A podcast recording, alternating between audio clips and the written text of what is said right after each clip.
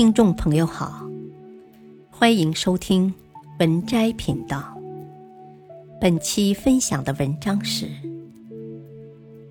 如果不苟且的活着，后人还会知道司马迁吗？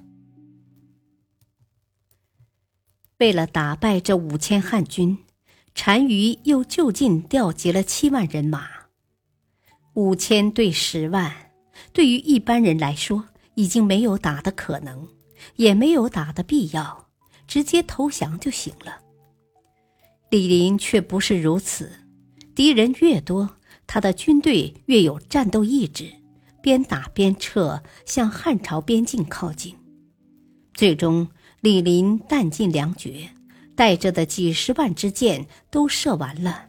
汉朝边境的军队也不来接应，不得不在夜里安排分散突围。李陵被俘，逃回边境的战士才有四百多人。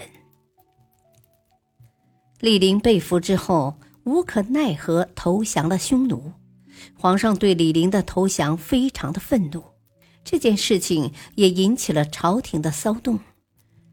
那些在朝廷中享受荣华富贵，却没有能力在前线建功立业的官老爷们，都落井下石，一个劲儿的说李陵的坏话。你和李陵虽然没有过多的交情，但你对李陵的为人是了解的。他的投降是经过了艰苦的战斗之后的无奈选择。五千对十万，自古以来的名将都做不到。杀伤匈奴几万人，这样的功业足以名垂青史。你更看不惯的是，朝中的这些大臣没有一个人为李陵说一句话。你想为李陵说几句公道话，你不是不知道现在的政治氛围，为李陵说话必然要冒政治风险。但是在良心面前，在正义面前。在你的价值观面前，你不能和那些没有气节、只知道当官发财的人一样。皇帝召见你了，问你怎么看待李陵这件事情。你为李陵说了好话，本来只是希望为李陵说几句好话，皇帝对李陵的家人不会太重处分。可是当初那个主将。那个皇帝的宠臣二师将军李广利，在那次战役中没有什么功劳。是啊，单于主力都被李陵的五千人吸引了，二师将军的十几万人连匈奴的主力都没能找到，能有功劳吗？皇上认为你为李陵说话就是讽刺李广利，也是讽刺皇上用人不明。于是皇上震怒了，你被关进了大牢。你万万没有想到，你的几句话竟然引起来皇上如此的震怒，将你关进大牢，等待你的就只有死路。你的身体瞬间凝结，好像掉进了冰窟窿里，呼吸的每一口气也都是寒冷的。身体里的血液都好像变成冰了。在大牢里的这段时间，你才感受到什么是人性的恶，什么是人情冷暖，什么是绝望。你被关到大牢里，每天都要忍受狱卒的欺辱，你都是快要死的人了。这些狱卒说打就打，说骂就骂。哪里还有什么做人的尊严？你可是读书人呢，你有那么高的才气，那么丰厚的学识，太史令的官职，让你平时接触的也都是地位显赫的人，现在却不得不被一个最底层的狱卒羞辱，虎落平阳被犬欺，是何等的痛苦！更绝望的是。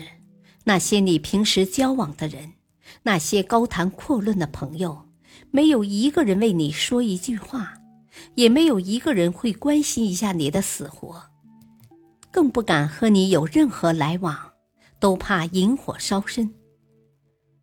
在这一刻，你才看清楚，人与人之间的友情值多少。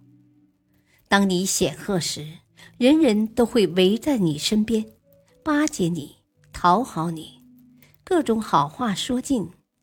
当你落难时，每个人跑得比狗还快，都在尽快撇清和你的关系，没有人想因为你惹上麻烦。你在大牢里绝望了。不过，按照当时的法律，如果想要活命，你还有两个选择：要么花钱赎罪，要么接受宫刑。花钱赎罪对于你来说是天量的货币。你的父亲没有给你留下多少财产，你既不带兵打仗，也不是民政高官，平时连贪污都没有机会。当一个没有油水的太史令，你根本就没有钱。更何况搞钱不是你的人生目的，你平时对搞钱也不感兴趣，你现在根本就没有钱赎罪。你所交往的人也更不可能为你花钱。你没有选择，只能选择宫刑。